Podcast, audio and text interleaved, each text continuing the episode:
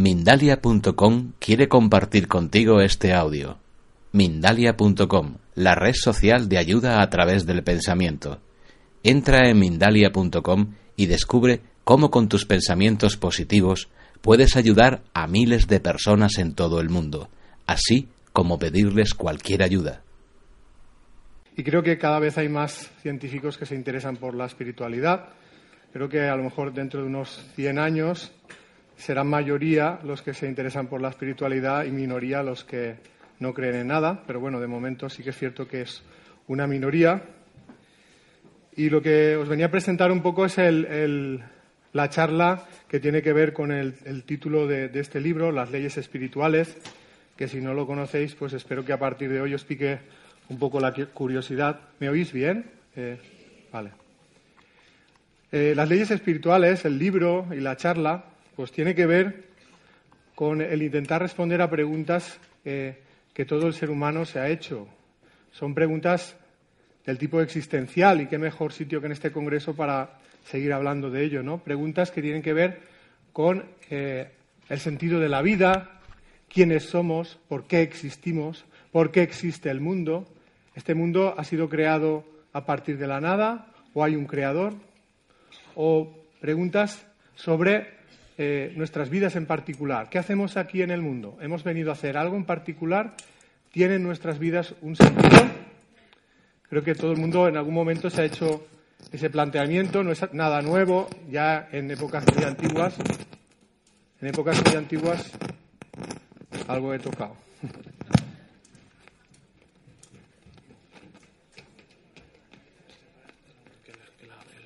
Ah, vale.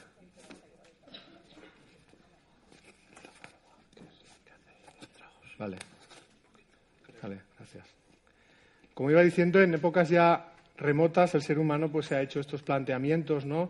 Sabéis que los egipcios pues embalsamaban los cuerpos porque pensaban que existía una vida más allá de la muerte, creyendo que ese cuerpo les iba a hacer falta. Eh, o también nos podemos hacer preguntas del tipo por qué hay personas que viven muchos años, mueren de viejas, mientras que hay otras personas pues, que mueren a una edad temprana. Sabemos que hay niños que mueren de hambre, de miseria, incluso niños que nacen muertos. Entonces uno se puede preguntar, ¿qué sentido tiene esa vida? ¿Tiene algún sentido? ¿De qué depende que una persona viva más o menos años? O eh, este tipo de situaciones, personas que nacen con una enfermedad de nacimiento, mientras que otras pues nacen sanas. ¿Esto de venir con una enfermedad de nacimiento es una casualidad o hay algún porqué, algún motivo que, lo determina? Eh, también hay situaciones que nos parecen tremendamente eh, inexplicables e injustas. Por ejemplo, el hecho de que una persona, por el hecho de nacer en un país en guerra, que se pasa hambre, con miseria, o que viene de una familia donde lo van a maltratar, pues solo por el hecho de nacer en ese lugar, en esas circunstancias, su vida va a ser una vida de sufrimiento, que seguramente terminará a una edad temprana, mientras que otros niños, por el hecho de nacer en un lugar más favorecido materialmente o en una familia donde van a ser atendidos y queridos, pues tienen más posibilidades de ser felices. Muchas personas argumentan eh, su no creencia, en no creer en nada, en ese tipo de comparaciones. Dicen, si existiera un Dios, no permitiría que pasaran esas injusticias en el mundo, que por el hecho de nacer en un lugar u otro parece que tu vida está eh, predestinada al sufrimiento o tienes mayores posibilidades de ser feliz. O en general nos podemos preguntar por qué existe el sufrimiento, la maldad en el ser humano que le ha llevado a cometer pues las mayores atrocidades ¿Esto por qué ocurre? ¿Qué sentido tiene? Muchas personas también argumentan su no creencia en este tipo de situaciones. Piensan o dicen, si existiera un Dios no permitiría que pasaran este tipo de calamidades en la humanidad. Y en el otro lado nos podemos preguntar si se puede llegar a ser feliz, si existe verdaderamente la felicidad. Creo que el deseo de todo ser humano es poder llegar a ser feliz. Creo que no hay nadie que no desee ser feliz. Pero si miramos cómo está la humanidad, cómo están individualmente esas personas que forman parte de la humanidad, la verdad es que se ve poca felicidad. Hay muy poca gente que es realmente feliz. Y los que no son felices seguramente se preguntarán, ¿Cómo puedo llegar a ser feliz? ¿O por qué no soy feliz? Intuitivamente asociamos el hecho de conocer la felicidad con el hecho de conocer el amor. Por eso todos hemos eh, ansiado pues, eh, encontrar ese amor que nos haga felices, por ejemplo, el amor de pareja.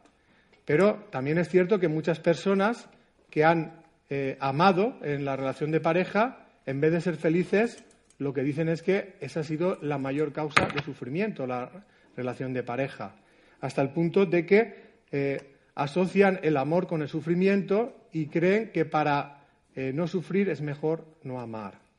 Pero mi pregunta es, ¿sabemos lo que son realmente los sentimientos?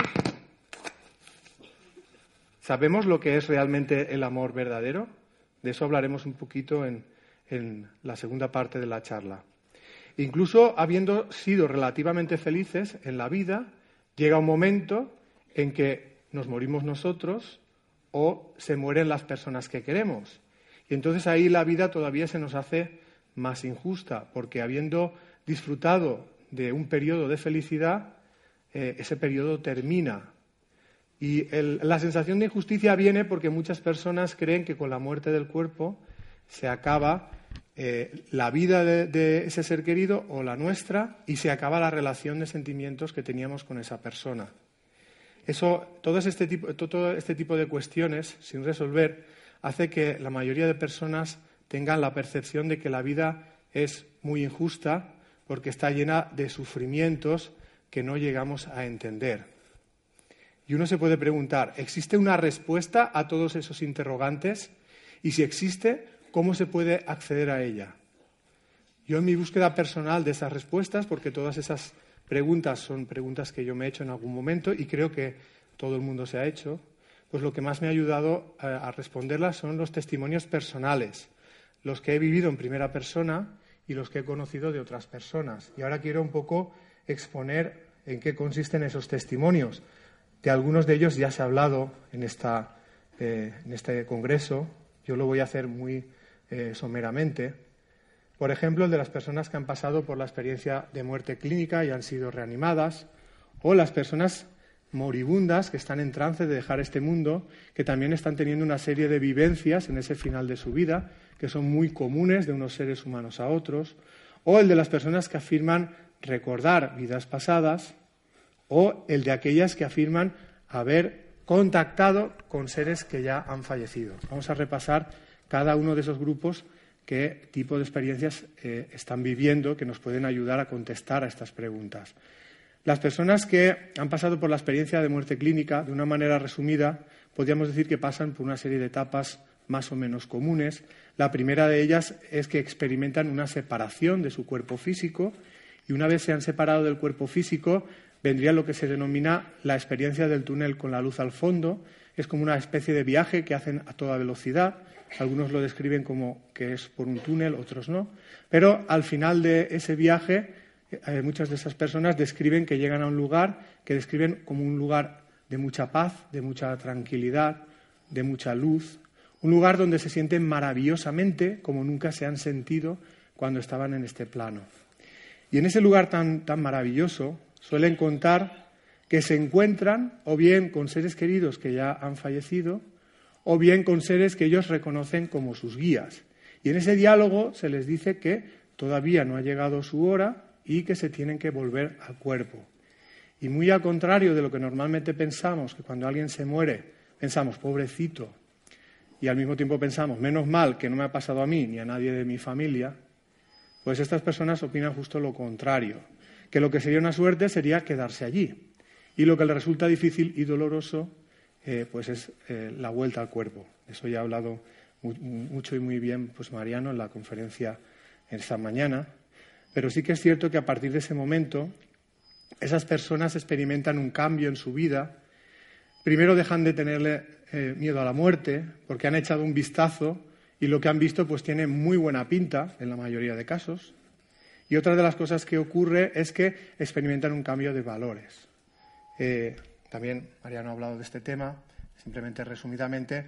Eh, las personas normalmente estamos muy preocupadas por el tener éxito, tener fama, ganar dinero, ser sexys para ligar más, pagar la hipoteca, etcétera, etcétera. Estas personas se dan cuenta que todo eso no tiene mucha importancia y lo que realmente es importante es desarrollar los sentimientos.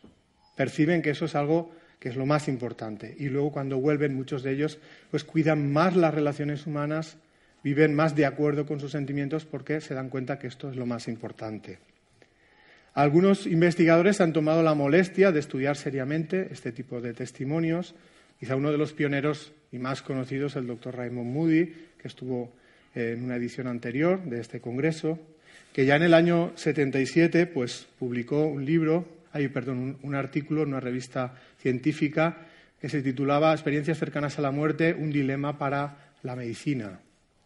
Luego escribió dos libros, Vida después de la vida y Reflexiones sobre la vida después de la vida, donde él recoge este tipo de testimonios.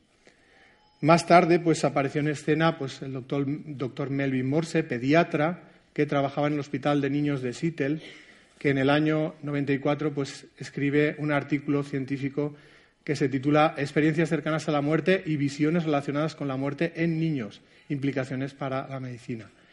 El caso de los niños, para mí, es un eh, eh, testimonio doblemente valioso, porque cuando uno habla de experiencias en adultos, las personas que son escépticas suelen interpretarlo como que se trata de alucinaciones o eh, sugestiones de uno mismo porque uno no se quiere morir, con lo cual inventa una fantasía alrededor de la supervivencia después de la muerte. Y uno pues, se puede quedar contento con esa explicación. Pero, ¿qué pasa con los niños de tres, cuatro años que ni siquiera se han formulado una concepción sobre la muerte? También se lo están sugestionando. Además, los niños describen lo mismo que los adultos y son unas experiencias que la verdad es que son complejas para, ya para un adulto, imaginemos para un niño tan pequeño. Y describen lo mismo. Para mí, eso quiere decir que no se trata de ninguna alucinación, sino que son experiencias reales. Eh, mm, y como digo, en el caso de los niños me parecen todavía eh, más válidas. El doctor eh, Melvin Morse escribió un libro que se llama Más cerca de la luz, donde recoge esas experiencias. Otros investigadores, digamos, más recientes, podemos citar al doctor Sam Parnia, cardiólogo y doctor en biología celular, que trabaja en la Universidad de Southampton, o el doctor Peter Fenwick, neuropsiquiatra en el Hospital Maudsley del Reino Unido, que trabajan en colaboración haciendo estudios eh, sistemáticos de experiencias cercanas a la muerte en diferentes hospitales.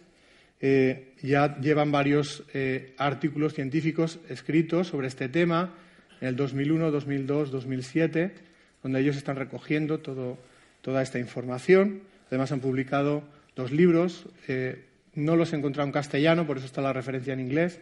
¿Qué pasa cuando nos morimos y la verdad en la luz? Me comentaba antes, Rafa, que iniciaron un estudio, digamos, más ambicioso a partir del 2008 y que están a punto de, determinarlo y que pronto pues, publicarán esos resultados. O el trabajo del doctor Pim Van Lommel, cardiólogo que trabaja en, Holanda. Este investigador publicó una revista, hay un, artículo en la revista Lancet, una revista muy prestigiosa a nivel científico, en el año 2001, donde recogía experiencias cercanas a la muerte en eh, pacientes que habían sobrevivido a un paro cardíaco. Era un estudio en Holanda y también un libro que eh, se titula Conciencia más allá de la vida. O podemos hablar del caso del doctor Jeffrey Long, radiólogo en oncología, que ha escrito un libro que se llama Evidencias del más allá, pruebas de la existencia de otra vida después de la muerte. O el trabajo del doctor Enrique Vila, ya también lo ha comentado Mariano esta mañana, que escribió un libro que se llama Yo vi la luz, donde recoge experiencias cercanas a la muerte en España.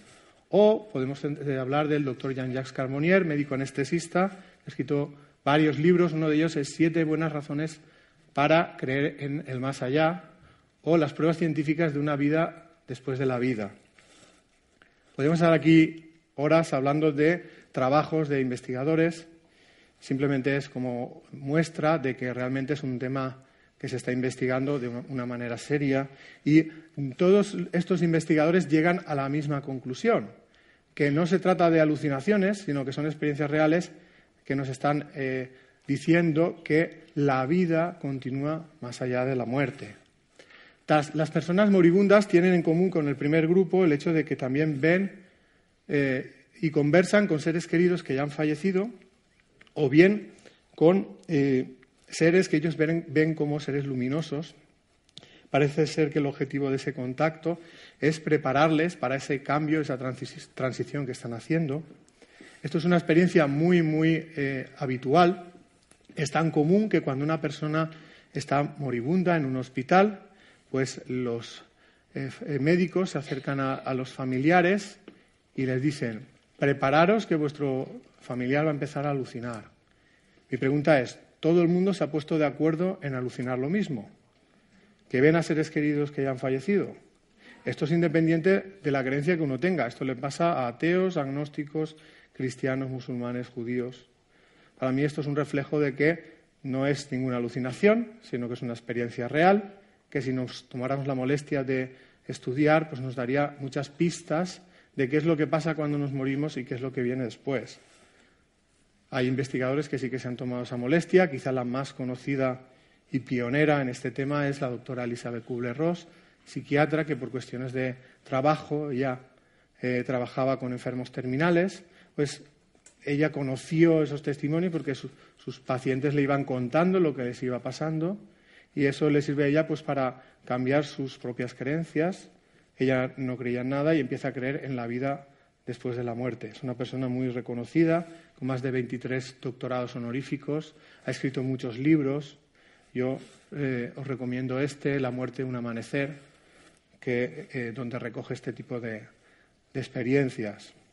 Hay personas que afirman recordar vidas pasadas. Algunos de, esos recuerdos son espontáneos en niños de corta edad mientras que otros se pueden obtener a través de regresión o hipnosis regresiva. Hay investigadores que sí que se han tomado esa molestia de estudiar estos casos para ver si son reales o, eh, no lo son. Otro pionero en este campo pues, es el doctor Ian Stevenson, eh, eh, médico y bioquímico canadiense, que trabajaba en la Universidad de Virginia, que se dedicó a estudiar o a intentar comprobar si lo que esos niños recordaban había ocurrido en realidad o no, es decir, a comprobar eh, documentalmente los recuerdos, supuestos recuerdos de esas vidas pasadas. Y en su eh, mm, investigación ha recogido mm, cosas muy interesantes. Por ejemplo, eh, había niños que empezaban a hablar en un idioma que no habían conocido en esta vida, y es que era un recuerdo del idioma hablado en la vida anterior, o el Caso de niños que parece ser que en la vida anterior habían muerto a una edad temprana y habían vuelto a encarnar rápidamente, de manera que su familia de la vida anterior todavía estaba físicamente viva en la actual vida del niño.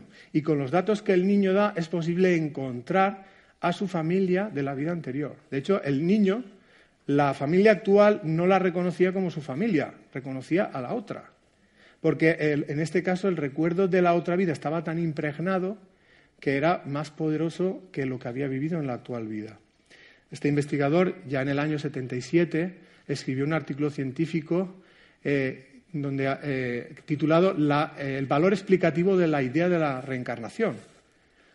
Posteriormente, ya en el 83, ya escribió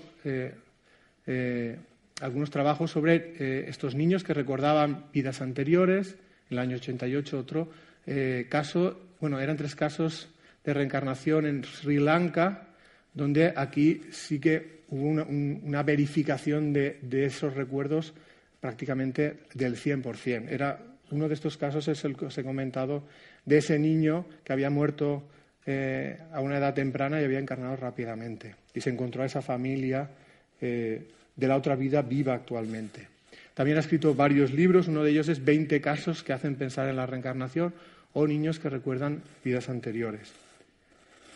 Eh, un eh, seguidor y, continuador del trabajo de Ian Stevenson es el doctor Jim Tucker, psiquiatra y profesor en la Universidad de Virginia, que también ha escrito varios artículos científicos en 2005 y 2008, donde recoge este tipo de recuerdos de vidas pasadas en niños y tiene un libro que se llama Vida antes de la vida, los niños que recuerdan vidas anteriores. Otro tipo de experiencias, aquí estamos hablando ya de experiencias en adultos, eh, generalmente sometidos a hipnosis regresiva o a regresión sin hipnosis.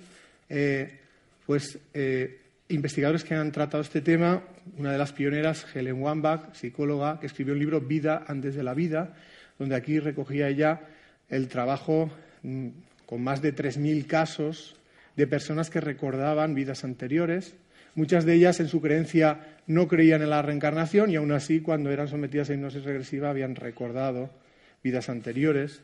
O el trabajo del doctor Michael Newton, que tiene un libro que se llama La vida entre vidas.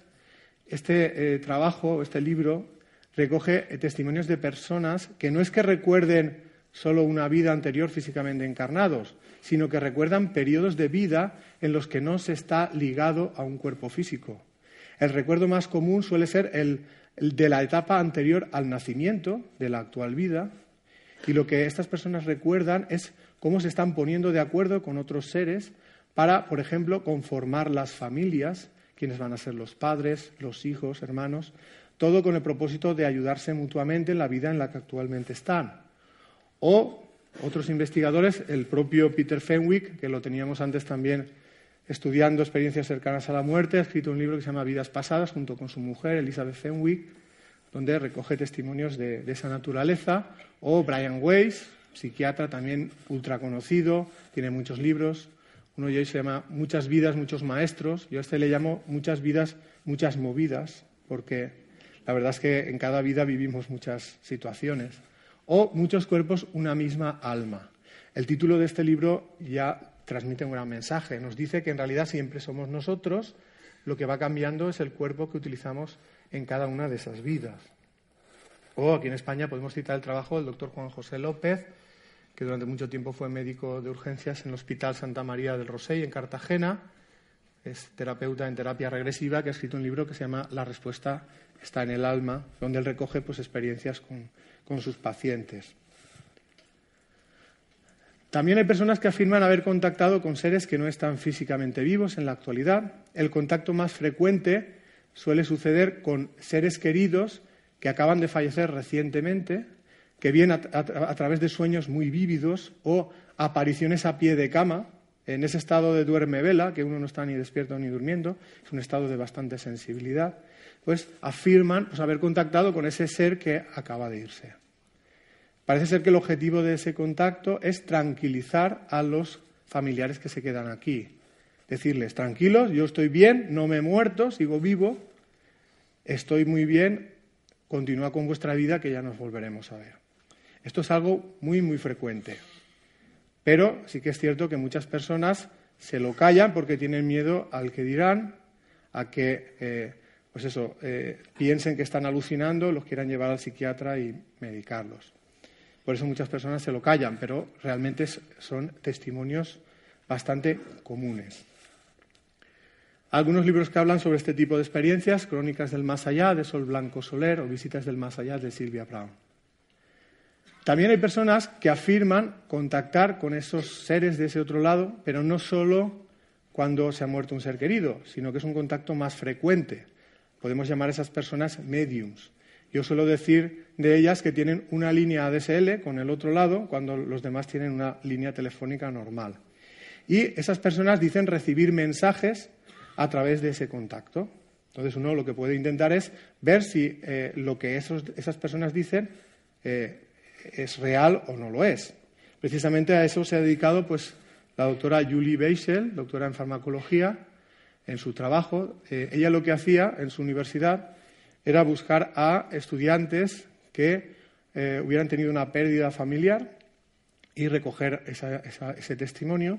Y luego buscó a una serie de mediums que eran, digamos, conocidos o mm, tenían una buena reputación en cuanto a que eh, transmitían verdaderos mensajes de ese otro lado. Y lo que hizo fue contrastar eh, la, información que llegaba a través de esos mediums, o sea, se les pedía a esos mediums que contactaran con esos familiares ya fallecidos de los estudiantes.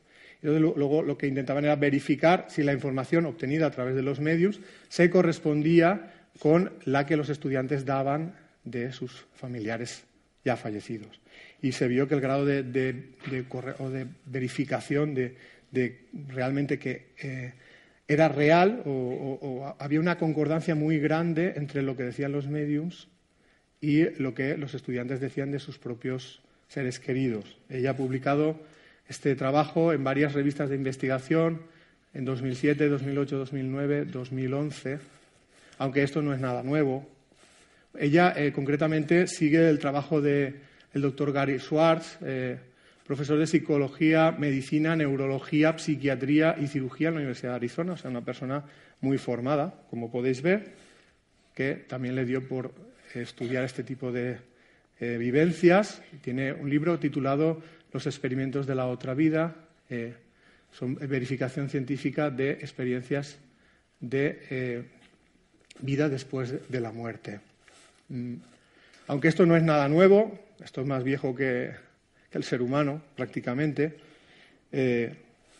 porque ya en el siglo XIX, pues el pedagogo Alan Kardec, pues en Francia se dedicó a estudiar sistemáticamente este tipo de eh, comunicación y escribió muchos libros, pero quizá el primero y más conocido es el libro de los espíritus y la verdad es que ha dado mm, después de él ha dado lugar pues a una codificación de toda una forma de ver la vida eh, Jonas Purva seguramente os explicará mucho más y mejor de él. Eh, como digo, esto es algo muy, muy antiguo. Otro libro que a mí me gusta mucho de eh, literatura mediúnica es El Te Perdono de Amalia Domingo Soler. Este libro cuenta las memorias de eh, ese espíritu en diferentes vidas y cómo se va viendo la evolución de ese ser. Aunque uno no crea en la vida después de la muerte ni crea en la posibilidad del contacto mediúmnico. La historia en sí, como historia, eh, como novela, por ejemplo, es una historia muy, muy eh, bonita, maravillosa, que te hace llorar, pues, por un tubo, ¿no? Yo la recomiendo porque es muy, muy, muy emotiva y además que te llena interiormente. Y ahora viene el de la cuestión, lo que yo llamo informaciones del otro lado, que nos van a, servir pues, para responder a las preguntas que nos estamos haciendo, de dónde venimos, a dónde vamos, quiénes somos y cuál es el sentido de la vida. Una de las cosas que se nos dice es que eh, somos inmortales, somos inmortales y que la vida física no es más que un instante en la vida real y que esta vida real nunca termina. Es decir, que todos nos vamos a reencontrar con los seres queridos que se fueron al otro lado antes que nosotros. Desde esta perspectiva, la muerte ya no es algo tan grave. En realidad no existe la muerte, solo un cambio de estado. Y esa relación de sentimientos la vamos a poder continuar. Aunque estemos un tiempo sin verles físicamente, en algún momento nos reuniremos con ellos y hasta que ese momento llegue, seguramente tendremos experiencias de contacto durante el sueño o incluso, como las que hemos dicho, que esos seres pues, se dan a conocer de alguna manera para que estemos tranquilos respecto a su suerte. Otra cosa que nos dicen, muy importante, es que existe un plan para cada uno de nosotros que lo que pretende es que vayamos creciendo por nuestro propio mérito a base de experimentar en el plano espiritual en el plano terrenal con libertad, en el plano físico. Eh, ¿En qué crecemos? En nuestra capacidad de amar. Eso es una constante en muchas de las charlas que hemos hablado. el sentido de la vida tiene que ver con desarrollar la capacidad de amar.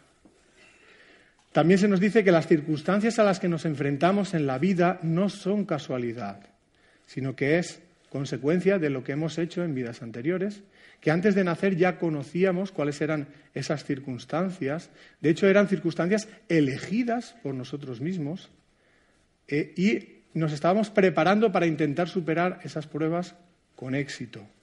Yo suelo decir de esto que la vida, la vida, nuestra vida no es una película, sino que es un capítulo de una serie, un culebrón diría yo, porque tiene muchos capítulos. Si empezamos a ver un culebrón en el capítulo 150, seguramente nos costará entender el argumento de lo que está pasando. Necesitaríamos ver los capítulos anteriores o por lo menos algún resumen, como esos que hacen en Águila Roja para cuando empiezan la temporada, para que te pongas al día lo que está pasando. Pues de la misma manera, para que nosotros pudiéramos entender el argumento de esta vida, sería necesario conocer lo que ha ocurrido en los capítulos anteriores. Y veríamos que el argumento de esta vida encaja perfectamente con el argumento de las vidas anteriores. Como digo, todo tiene el mismo propósito, aprender a amar. Fácil de decir, difícil de, conseguir. Eh, en lo que dura una vida es difícil aprender gran cosa. Sería como esperar que un niño pasara del primer curso de preescolar al último curso de la facultad y encima se doctorara en un año. Es imposible. No le da tiempo materialmente. Ni su capacidad eh, avanza tan rápidamente como para que esto ocurra. Por eso lo que ocurre es que cada año va aprendiendo unas asignaturas. Cuando supera esas asignaturas, al año siguiente afronta otras más avanzadas. Pues de la misma manera el espíritu también aprende de la misma manera. Cada vida es como un curso escolar, donde se prepara una serie de asignaturas, que son las pruebas que ha elegido venir a pasar. Si después de pasar esas pruebas ha aprendido lo que quería, pues vendrá en vidas sucesivas a aprender asignaturas más avanzadas. Y si no las supera, vendrá a repetir las mismas hasta que las supere. Para mí la palabra evolucionar, bueno, para mí aprender a amar eh, quiere decir evolucionar. Es decir, el significado espiritual de evolucionar es aprender a amar. Y para eh, poder evolucionar, para mí es necesario conocer cuáles son las reglas del juego, lo que yo llamo leyes espirituales. Para mí esas leyes son cuatro. La ley de la evolución, la ley del libre albedrío, la ley de la justicia espiritual y la ley del amor. Quizá la última, la más importante. Por eso describiremos brevemente las tres primeras y luego nos detendremos un poquito más en la última. Empezando por la ley de la evolución, lo que dice básicamente esta ley es que eh, el destino de todos nosotros es evolucionar de forma indefinida para siempre, para llegar a ser felices eh, o cada vez más felices. ¿En qué se evoluciona? ¿En qué se mide la evolución? En la capacidad de amar. No puede haber evolución si uno no desarrolla la capacidad de amar. Ni puede haber, haber sabiduría sin desarrollar la capacidad de amar. Yo suelo decir que la inteligencia es el desarrollo de la mente y la sabiduría es el desarrollo de los sentimientos. Como digo, tampoco puede haber felicidad si uno no desarrolla la capacidad de amar. Felicidad verdadera, pero también es cierto que la evolución depende de la voluntad y el esfuerzo de uno mismo. No va a venir a, ningún ser superior a tocarnos con una varita y hacernos mejores de lo que somos. Eso es algo que nosotros mismos nos lo tenemos que currar. Y además, si queremos, no estamos obligados a hacerlo. Y eso tiene que ver eh, con la ley del libre albedrío, que es la segunda ley. Pero desde el punto de vista de la ley de la evolución, todos somos creados iguales, como un principio espiritual primario, como una semilla espiritual que es ignorante de todo, pero que tiene la potencialidad de aprenderlo todo. Y esa semilla, a partir de ir ligándose a las formas del mundo material, poco a poco se va desarrollando. Primero se ligará a las formas del mundo mineral. Todavía no existe vida biológica, pero existen energías. Luego a las formas de vida del reino vegetal, del reino animal. Y cuando tenga una capacidad mínima cuando ese ser ya empieza a adquirir conciencia de su propia existencia y tiene ya capacidad para decidir por sí mismo su destino, es cuando empieza la fase humana de la evolución. Ahí seguirá evolucionando, aprendiendo.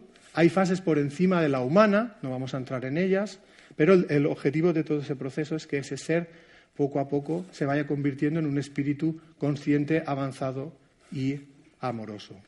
Por lo tanto, las diferencias que existen entre unas personas u otras en capacidades eh, no tienen que ver con que hayan sido creadas con esa diferencia, sino que tiene que ver con la diferente edad espiritual de esos seres. Hay espíritus viejos que han vivido muchas vidas, pero que en este momento están encarnados en niños, niños pequeños, la materia es joven, pero el espíritu es viejo. Y eso hace que a edades tempranas ya manifiesten actitudes de madurez, sensibilidad y comprensión impropias de su edad. Y esto es debido precisamente a que aunque el cuerpo es joven, el espíritu es viejo. Mientras que hay otras personas que pueden tener 90 años físicamente, pero que eh, están encarnando a un espíritu eh, que es eh, joven. Y aunque tenga 90 años, como interiormente son jóvenes, tampoco pueden manifestar capacidades que todavía no tienen. Sería como una persona mayor pero adolescente interiormente. También es cierto que hay espíritus que avanzan más rápidamente y espíritus que van más lentos. O un mismo espíritu tiene épocas en las que avanza más rápido y épocas en las que avanza más lento. La suma de la edad espiritual y la velocidad con la que ese espíritu avanza determina la evolución de ese ser.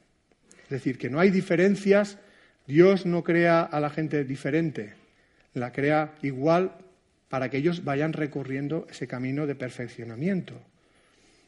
Desde este punto de vista de la ley de la evolución, por lo tanto, la vida física no empieza con el nacimiento. Lo que ocurre es que ese ser, ese espíritu que ya existe, se liga a un cuerpo, un bebé en gestación, para vivir una vida en el plano físico que puede ser más o menos larga y cuando ese cuerpo, por la razón que sea, se estropea, lo deja. Pasa a continuar su vida en el plano espiritual, ahí sigue aprendiendo, también repasa lo que ha hecho cuando ha estado en la vida física y aprende de esas decisiones, han sido decisiones eh, correctas o no. Eh, y cuando se siente otra vez preparado para volver al plano físico, vuelve a encarnar en otro recién nacido. De, de esa manera completa un ciclo. Pero no hay un final en la vida. Es decir, somos inmortales, aunque sí que puede haber un final en el ciclo de encarnaciones. Aunque a todos los que estamos en este mundo todavía nos queda mucho para que eso suceda. Lo digo porque hay personas que suelen pensar o suelen decir, no, no, yo ya está, es mi última vida, yo ya no voy a encarnar más. Cuando yo oigo eso, pienso, eso son tus ganas. Porque a veces la vida se nos hace muy dura y no desearíamos volver porque estamos cansados de padecer. Pero nos es necesario esa experiencia para que experimentemos nuestras propias capacidades, elegido todo desde nuestra propia voluntad.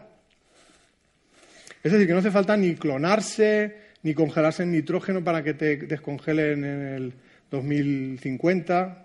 Cada vez que venimos, venimos con un cuerpo nuevo y, por lo tanto, no debemos intentar prolongar uno que ya está eh, gastado, ¿no?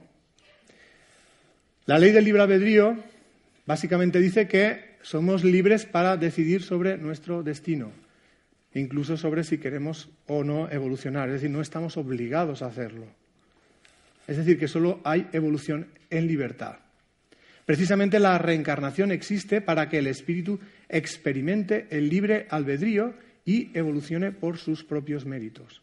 La reencarnación y el olvido temporal del pasado espiritual es lo que genera esa sensación de libertad. Yo esta situación la comparo a lo que ocurre con los niños cuando están en presencia de otros niños respecto a, la situación de los niños cuando están en presencia de adultos. Cuando los niños están en presencia de adultos, eh, no se comportan tal y conforme son, porque temen que el adulto, si hace alguna travesura, le reprenda, le castigue. Pero cuando esos adultos se van y el niño se queda con otros niños, es entonces cuando el niño se comporta tal y conforme es, porque ya no teme ninguna represalia. Y entonces pues, se atreve a hacer las travesuras que normalmente no haría si estuviera el adulto delante. Pues así nos ocurre a nosotros en esta vida. Eh, eh, el, encarnar de nuevo y olvidar temporalmente nuestro pasado hace el efecto de eh, que no hay una evidencia de esos adultos, que serían los guías espirituales, los seres más avanzados que nos ayudan a evolucionar. Por lo tanto, somos niños entre niños. Y entonces nos atrevemos a hacer todo lo que nos viene en gana. Y es entonces ahí cuando se ve tal y conforme somos. Sacamos lo bueno, sacamos lo malo, lo malo o lo egoísta, por definirlo mejor. Entonces, cada uno actúa conforme es. Cuando se acaba esta vida, pues uno hace un repaso y dice, mira, aquí como actúe egoístamente. Pero eh, es necesario esa etapa porque si hubiera una eh, certeza de una presencia de esos seres, siempre estaríamos mirando atrás a ver qué opinan esos seres de lo que hacemos. Con lo cual sería una evolución forzosa, no libre. Para evitar eso y que actuemos en libertad, pues está el sistema de la reencarnación en el plano físico y el olvido temporal del pasado espiritual. Otra ley es la ley de la justicia espiritual, que básicamente lo que dice es que lo que haces a los demás te lo estás haciendo a ti mismo. Aunque puede pasar un tiempo bastante prolongado entre que eh, lo que haces te viene devuelto. Es decir, puede ser que hagas algo en una vida y la eh, cosecha te venga en la siguiente o en varias más atrás. Es decir, que básicamente lo que dice es que se cosecha lo que se siembra. Si, siembras en negativo, pues cosecharás en negativo. Y eso le llama, Oriente el karma. Si se, si se, siembra en positivo, se cosechará en positivo. Es decir, que la ley de la justicia espiritual es objetiva.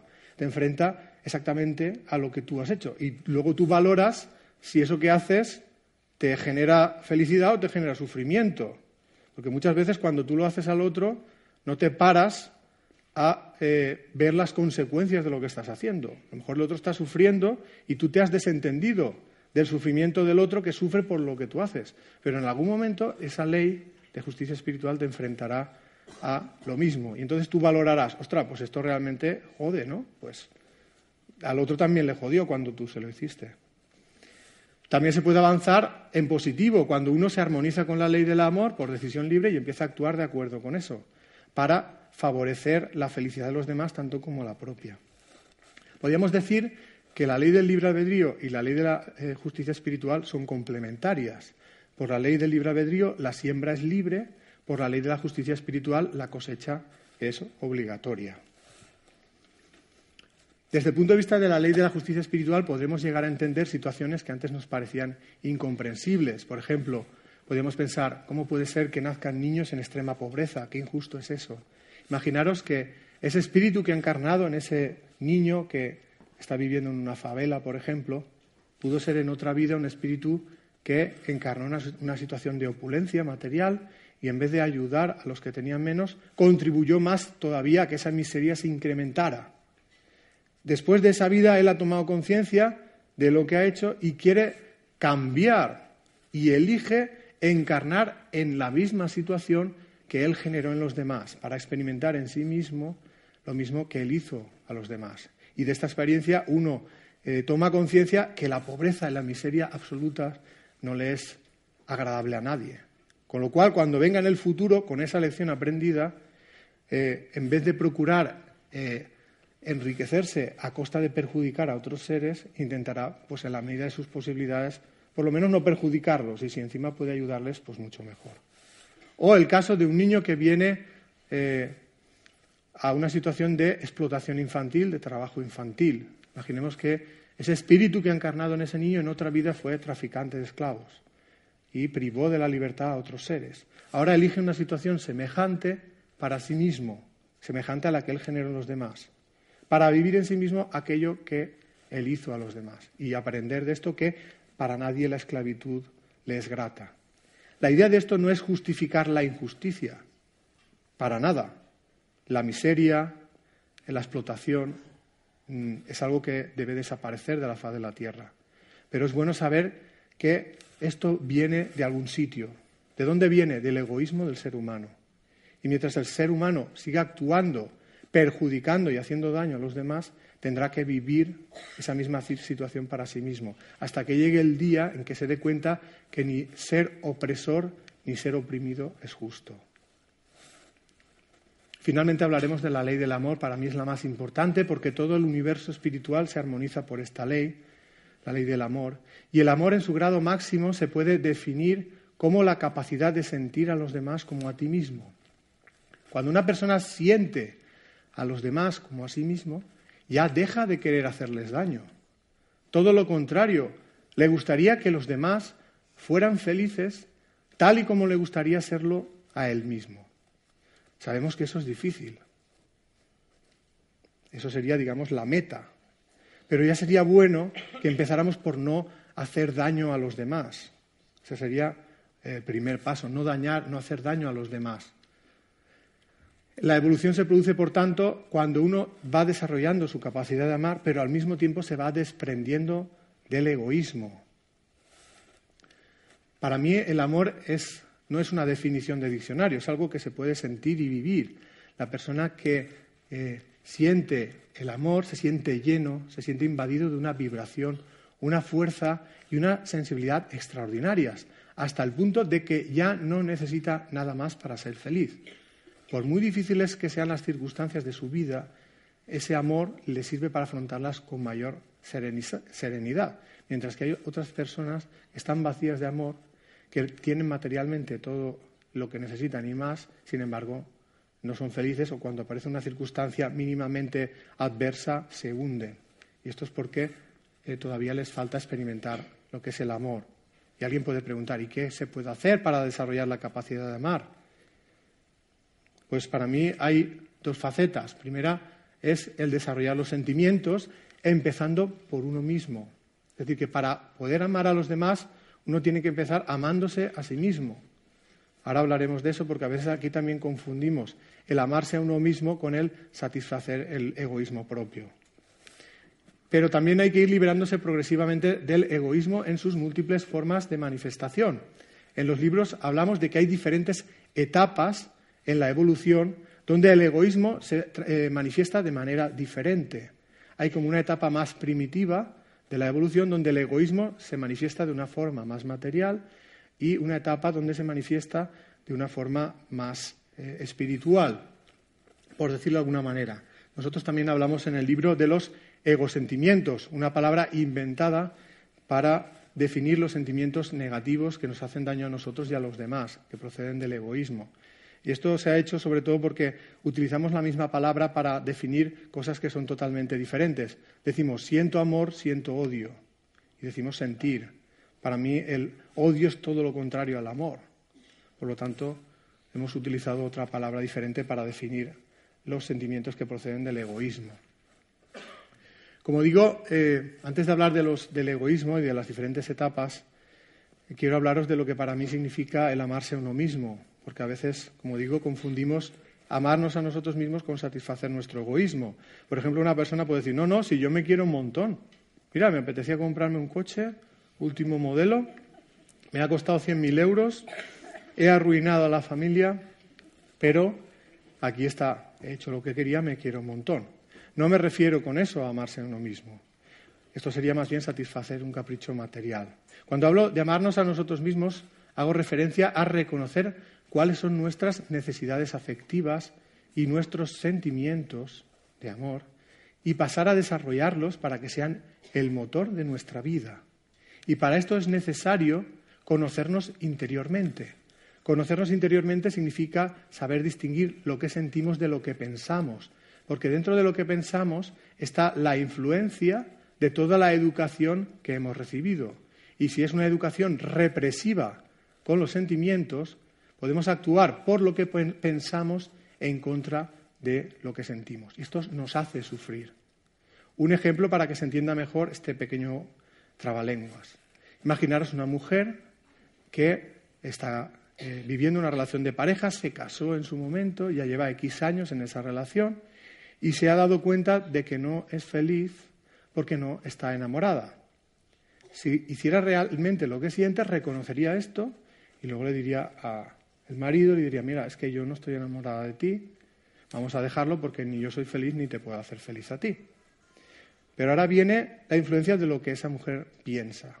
Imaginemos que fue una eh, mujer educada en la educación tradicional, que le dice que el matrimonio es para toda la vida y que esto, romper el matrimonio es un pecado, o, aunque esto no es lo que más nos importa, nos importa mucho el qué dirán, qué van a pensar si yo doy este paso, cómo me van a mirar, o qué va a pensar la familia, las amistades, la pareja, lo va a encajar, se va a enfadar, se va a deprimir, o qué va a pasar con los hijos, en el caso de que haya hijos. ¿O qué va a pasar con la hipoteca?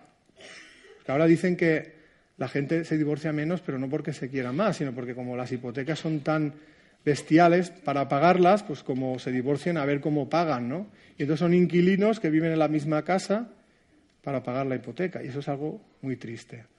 Pues por todas esas razones esa mujer decide continuar esa relación. Pues es una mujer que vive por lo que piensa en contra de lo que siente. Es una mujer que no se quiere a sí misma. Esta mañana comentaba Mariano que una de las cosas que ocurría cuando tenían la experiencia cercana a la, muerte, esas personas, es que luego se divorciaban el 70%. Claro, yo cuando he dicho eso, he cogido la onda, ¿no? La onda es que cuando uno vive esa experiencia, toma conciencia de cuáles son sus verdaderos sentimientos. Y si se da cuenta que no estaba enamorado, pues dice, pues no tiene sentido continuar. Y si reconoce que sí que lo estaba y a lo mejor lo que estaba es actuando con egoísmo, pues entonces aparta esa parte egoísta y desarrolla los sentimientos. Eh, por eso digo que los eh, sentimientos están muy influidos por la educación represiva, pero también por el egoísmo. Y ahora quiero hablar de esa influencia del egoísmo. Eh, si hacemos, representamos un espíritu altamente evolucionado como un ser eh, de luz, y esa luz es la expresión de la capacidad de amar que tiene, el ser humano también es un ser con capacidad de amar, pero que eh, está recubierto por diferentes capas. Cada una de esas capas sería una forma de egoísmo. Y hay capas más profundas y capas más externas. Las capas más externas serían las manifestaciones del egoísmo más primitivas. Si ese espíritu poco a poco va eliminando estas etapas, que son las de la etapa que llamamos de la vanidad, vendrán unas formas de egoísmo más sutiles, que en el libro hemos llamado la etapa del orgullo. Si consigue eliminar estas, vendrán las de la etapa de la soberbia. Nos vamos a centrar un poquito en explicar en qué consisten estas, sobre todo la etapa de la vanidad y la del orgullo, que son las que mayoritariamente estamos viviendo en esta humanidad, y en cada una de ellas expondremos algunos de los egosentimientos que pueden aparecer. Hay muchos egosentimientos. Nosotros vamos a hablar de dos que me parecen especialmente importantes, que son el apego y el miedo, porque son grandes causantes de sufrimiento. El apego lo trataré cuando hablemos de la etapa de la vanidad y el miedo en la etapa del orgullo. La etapa de la vanidad, por definirla de una manera sencilla, podríamos definirlo como, una etapa donde el ser, el espíritu, tiene un gran afán de protagonismo. La persona eh, vanidosa pretende ser el centro de atención, que los demás se fijen en ella.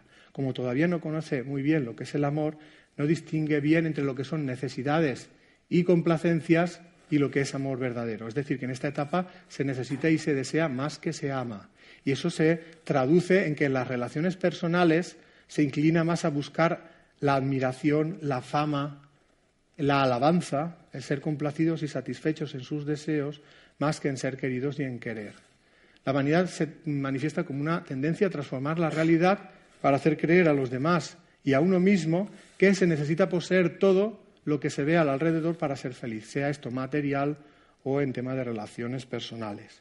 Y esto es lo que nos inclina a buscar la felicidad en la satisfacción pues, del éxito, de la, riqueza, la fama.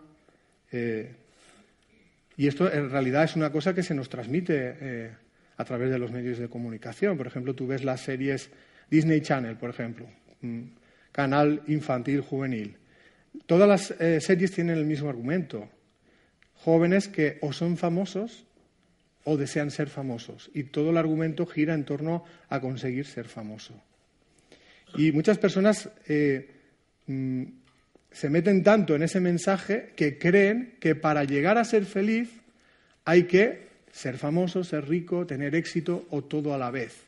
Estas personas que han tenido la experiencia cercana a la muerte si tenían esa visión de la vida, en esa experiencia se dan cuenta que por ahí no van los tiros. Y entonces cuando hacen ese cambio, hacía valorar más la parte eh, de los sentimientos y valorar menos esta parte que tiene que ver con, con su vanidad. Dentro de la vanidad podemos distinguir una vanidad más primitiva, más materialista, donde se desarrollan la avaricia y la codicia, son eh, formas de egoísmo material, la avaricia sería el no querer compartir lo que uno tiene, aunque uno tenga muchísimo y, otro, y los demás no tengan nada. Y la codicia sería el eh, querer lo de los demás para uno mismo, aunque uno le sobre todo y los demás no tengan donde caerse muertos. Cuando una persona va evolucionando, ese egoísmo primitivo y materialista se va transformando en una forma más avanzada. Y esto ocurre cuando uno empieza ya a valorar que le quieran. Porque antes de desarrollar los propios sentimientos, lo que suele pasar primero es que mm, desarrollamos la sensibilidad eh, respecto a, el sentir bienestar cuando alguien nos ama. Y cuando eso ocurre es cuando se pasa, eh, el avaricia se transforma en apego y la codicia en absorbencia. si la avaricia era no querer compartir lo que uno tiene materialmente, el apego es no querer compartir lo que uno tiene a nivel de relaciones personales. Es decir, es el amor posesivo. Ahora hablaremos de él. Y si la codicia es el querer lo de los demás material para uno mismo, la absorbencia es querer que todo el mundo esté eh, pendiente de la satisfacción de, de las necesidades y los deseos de uno mismo, aunque sea obligándoles. Por eso son formas de egoísmo más sutiles. Pero antes de hablar del apego, quiero un poco definir lo que para mí es el amor verdadero y diferenciarlo de lo que son formas de egoísmo que imitan al amor pero que no lo son. Para mí, el amor en su máxima expresión ha de ser incondicional. Es decir, que la persona que ama verdaderamente no espera nada a cambio. Y el que actúa por interés no está amando verdaderamente. También es necesario que el amor sea libre para que sea realmente verdadero. Es decir, no se pueden forzar los sentimientos. Tú no puedes obligar a nadie a que te quiera, pero tampoco te puedes obligar a nadie a la fuerza. Es algo que ha de nacer espontáneamente. Seguramente nadie se reconoce en estas facetas. Por ejemplo, cuando uno habla del amor a los hijos, suele pensar, no, no, yo a mis hijos los quiero más que a mi vida. Lo daría todo por ellos. Pero mira cómo me lo pagan. Esa forma de o esa frase, que a partir de hoy ya nadie la dirá porque se va a acordar de lo que voy a decir ahora, estamos reconociendo que nuestra forma de amar no es incondicional. Sí que esperamos algo a cambio. ¿Y qué es lo que esperamos? Que los hijos hagan lo que nosotros queremos. Con lo cual tampoco respetamos su libertad. Es decir, que en esa forma de querer ya hay una forma egoísta de querer. Y esto es lo que llamamos apego. El apego es lo que llamamos comúnmente como amor posesivo. La persona que sufre de apego cree que la persona amada es de su propiedad y esto le da derecho a vulnerar su voluntad y su libertad. Eh, incluso llega a retener a esa persona a su lado en contra de su voluntad. Estamos cansados de ver en la televisión los casos de violencia de género donde el marido o pareja maltrata física, psicológicamente eh, porque quiere retener a esa persona en la relación. Y cuando esa persona se libera y ante la imposibilidad de retenerla, la acaba matando. Y esa persona que comete el asesinato se quiere autoconvencer de que lo ha hecho por amor, porque no podía vivir sin esa persona. Por eso no le podemos llamar amor. Eso es el apego. La persona que ama verdaderamente respeta la libertad del ser amado y procura su felicidad. No es el gran causante de su sufrimiento, como ocurre en estos casos. Aunque le cueste de encajar, es normal que pueda sentir tristeza, decepción, cuando la otra persona deja la relación, si realmente la quiere, respetará esa decisión y no la perseguirá para hacerle la vida imposible. Y para que tengamos un poco más claro la diferencia entre el amor y el apego, os quiero contar un cuento muy breve que está en el libro. Se trata de dos personas que dicen amar a los pájaros y un día se encuentran. La primera los tiene alojados en bellas jaulas doradas, en una habitación climatizada, les da pienso de alta calidad y agua de manantial embotellada, como esta que veis aquí, y de la que voy a beber un poquito. Y también los lleva al veterinario periódicamente. La segunda simplemente les lleva comida al parque, los acaricia cuando se posan y les atiende cuando están heridos y no pueden volar. La primera persona dice, ¿cuánto quiero a mis pájaros? Me gasto una fortuna en ellos para que tengan todas las comodidades que no tendrían si vivieran salvajes. Pero me duran tan poco. Siempre están enfermos y por mucho que me gasto en medicamentos y en veterinarios, se mueren prematuramente. ¿Cuánto me hacen sufrir? ¿Qué es lo que puedo hacer? La segunda persona le dice, los pájaros que yo cuido no me pertenecen. No están encerrados en jaulas, sino que viven en libertad. Soy feliz porque sé que ellos no están conmigo obligados por los barrotes de una jaula, sino porque lo han elegido libremente. Soy feliz porque los veo vivir conforme ellos quieren, volando en libertad. Sus pájaros, amigo mío, se mueren de pena porque no son libres. Abra sus jaulas para que puedan volar en libertad y vivirán porque serán libres, porque serán felices. El primero responde, hombre, es que si les abro la jaula se escaparán y ya no los volveré a ver. El segundo responde, si se escapan es porque han estado retenidos en contra de su voluntad y se alejan de lo que para ellos es una vida de esclavitud. Mis pájaros no huyen de mí porque saben que son libres de ir y venir cuando les plazca. Al contrario, cuando me ven llegar al parque, acuden inmediatamente, me rodean y se posan sobre mí. El primero dice, lo que usted tiene es lo que yo deseo, que mis pájaros me quieran. El segundo le dice, lo que usted quiere jamás lo obtendrá por la fuerza. Les ha colmado de comodidades para intentar compensarles de la carencia de lo que más ansían, volar en libertad. Si realmente les quiere, deje que vivan su vida en libertad.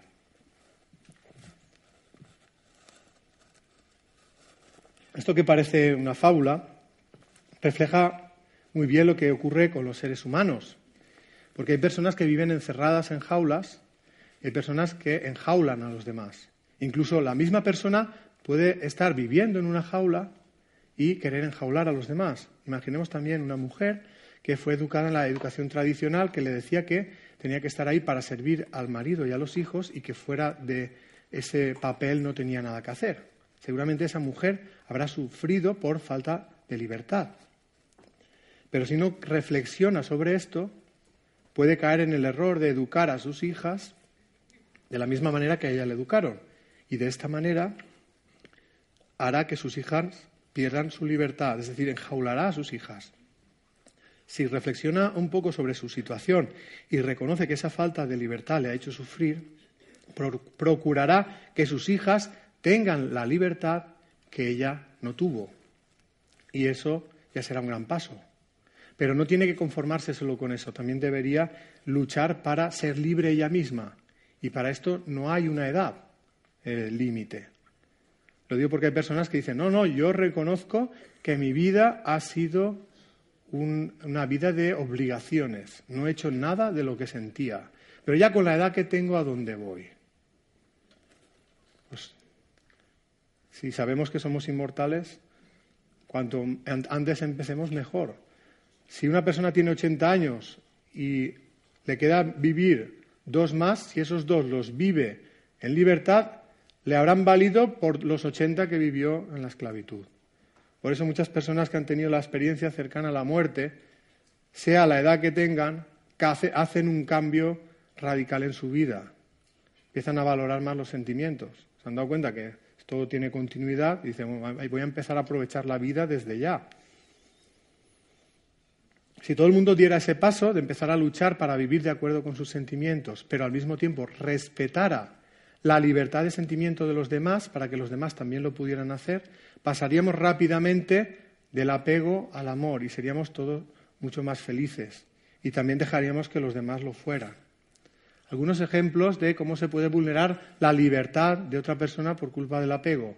Pues hay apego en la madre que retiene a los hijos a su lado cuando estos son mayores y quieren independizarse, o el marido que considera a la mujer de su propiedad e intenta anular su voluntad y libertad para satisfacer sus deseos. Quien dice marido a la mujer, dice mujer al marido. Esto va en todas las direcciones. En general, en cualquier relación de pareja, haya un vínculo de matrimonio o no, cuando uno de los dos se siente con el derecho de vulnerar la libertad del otro, ahí hay una forma de apego. Y si no se corrige, uno genera sufrimiento en los demás y también sufre para sí mismo, como le ocurría al personaje primero del cuento, que decía que sus pájaros le hacían sufrir y él sufría, pero no por lo que le hacían los pájaros, sino por lo que él mismo estaba haciendo.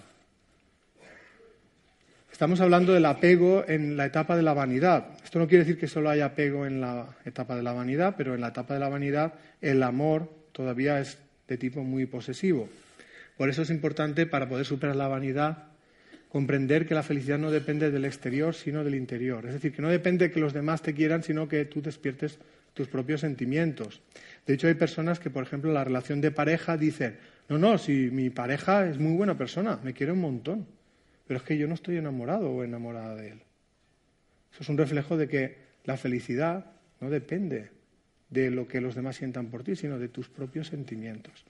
Está bien desear que nos quieran, por supuesto, eso no tiene nada de malo, pero a veces exigimos que los demás lo den todo y nosotros no damos ni una miajilla. Entonces, tenemos que empezar a, empezar a ser un poco más justos. Hay personas que ya han empezado a dar el paso de desarrollar los sentimientos. Esto es algo que ya hacen de una manera bastante constante. Eso es lo que decía Mariano, o yo lo he interpretado como lo de pasar al segundo nivel. En realidad es así. Esto es lo que ocurre en la etapa del orgullo.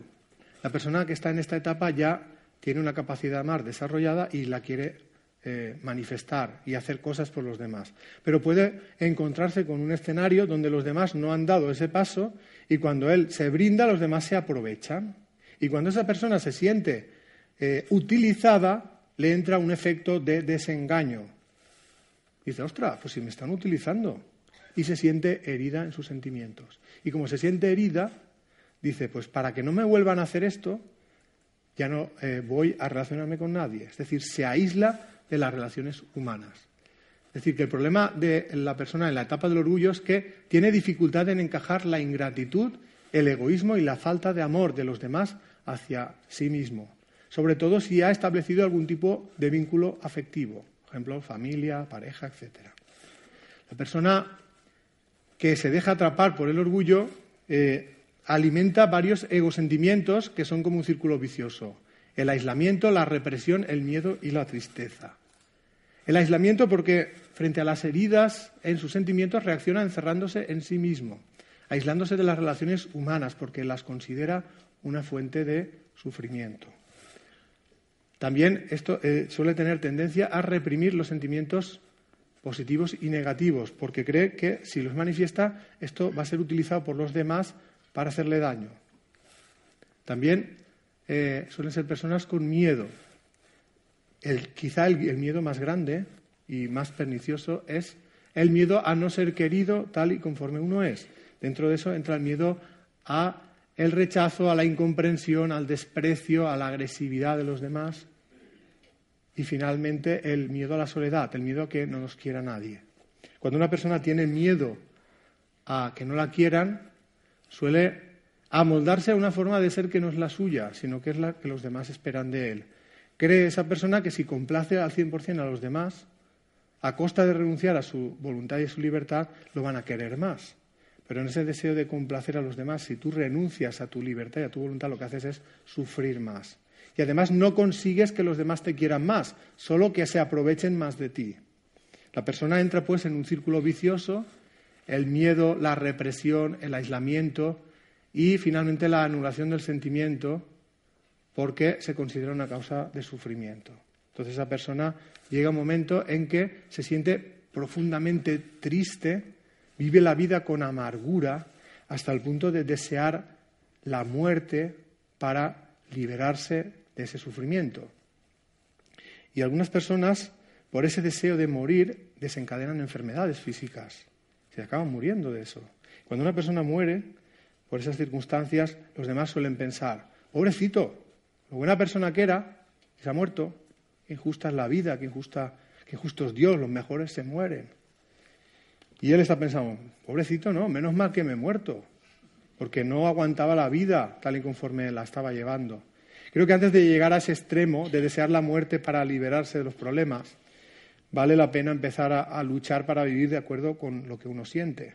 Y veremos que entonces la vida pasa de ser un valle de lágrimas a ser una oportunidad de ser feliz. En realidad, la muerte no arregla nada. Si tú te dejas las cosas por hacer, volverás en la próxima vida a pasar por lo mismo. Y entonces creo que merece la pena empezar a luchar en cualquier momento, no importa la edad que uno tenga. ¿Cómo se puede superar el miedo? Pues primero hay que tomar conciencia de que se tiene miedo y luego saber a qué se tiene miedo. luego enfrentarse a esas circunstancias que nos generan miedo con valor. Preguntémonos, ¿qué decisión tomaría si fuera totalmente libre para decidir respecto a lo que siento? Pues esa es la decisión acertada. La persona que va tomando decisiones valientes respecto a sus sentimientos, poco a poco va superando el miedo. Estamos hablando del miedo en la etapa del orgullo. Eso no quiere decir que todos los miedos estén en la etapa del orgullo, pero sí que es cierto que el orgulloso suele tener miedo a que no lo quieran. Cree que eh, no lo van a querer tal y conforme es. Por eso, para superar la etapa del orgullo, uno tiene que liberarse de la creencia de que no se es digno de ser amado tal y conforme uno es. Por eso tiene que perder el miedo a ser él mismo. Pero también tiene que encajar mejor la ingratitud y la falta de amor de los demás hacia sí mismo. Y para poder encajar mejor esa ingratitud hay que intentar no sobreesforzarse en complacer a los demás si esto significa renunciar a tu propio libre albedrío. Porque a veces hacemos las cosas no porque nos nace, sino porque esperamos algo de los demás. Y lo hacemos esforzadamente. Y cuando esa persona no nos paga como nosotros queríamos, es cuando decimos, con todo lo que yo he hecho por ti, mira cómo me lo pagas. Y nos enfadamos con esa persona.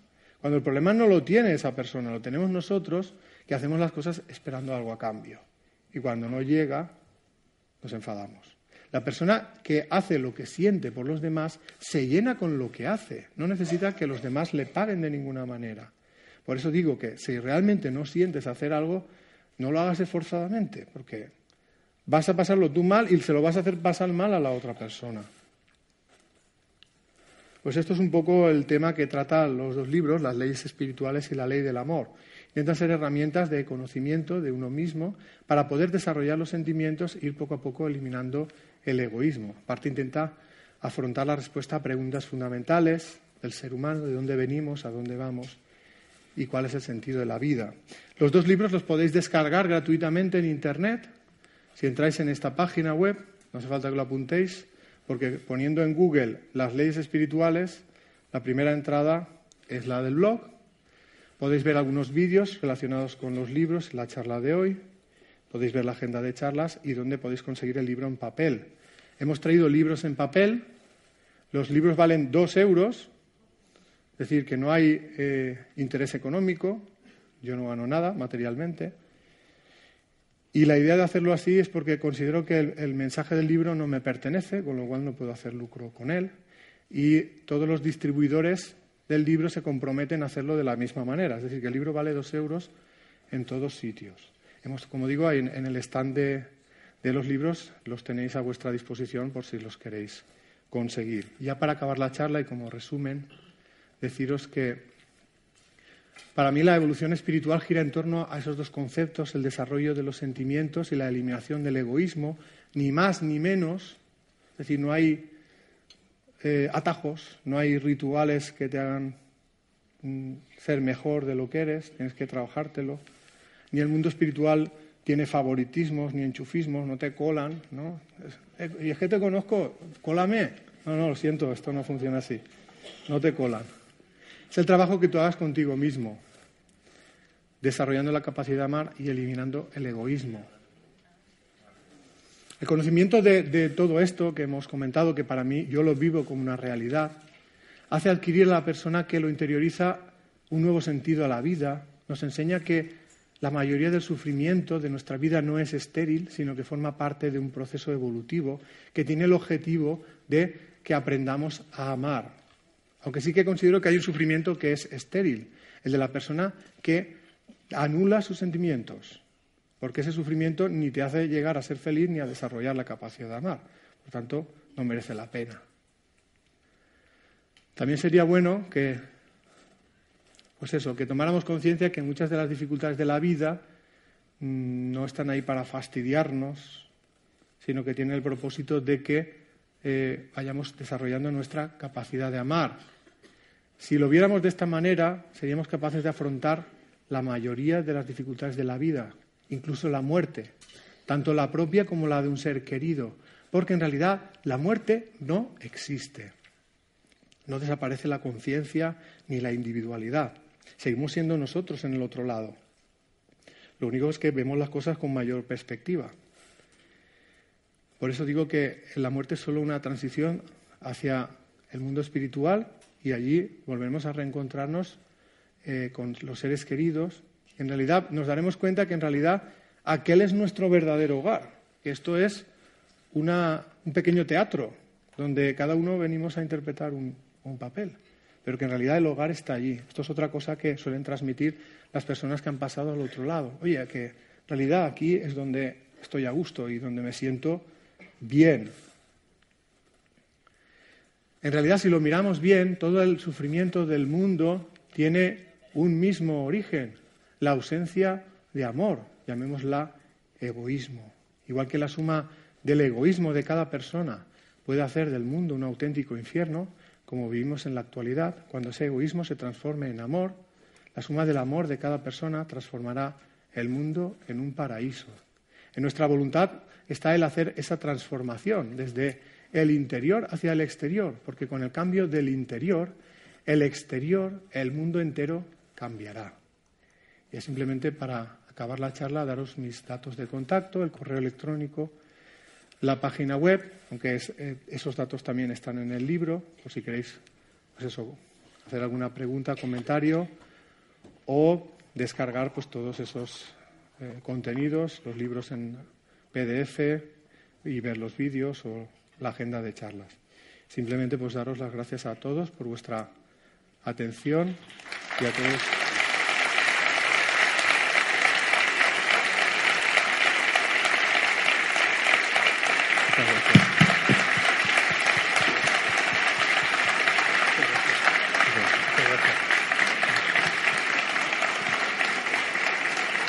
Bueno, muchísimas gracias, Vicente Guillén. Eh, vamos a descansar un poquitín antes de pasar a la última conferencia. Solamente voy a decir dos cosas. Julio, ¿me pones la, el power? En primer, ya esto lo va a preparar. Bueno, en primer lugar, eh, hemos recogido 520 eh, kilos de alimentos que van a ser repartidos entre las familias pobres del barrio de las 600. No está mal.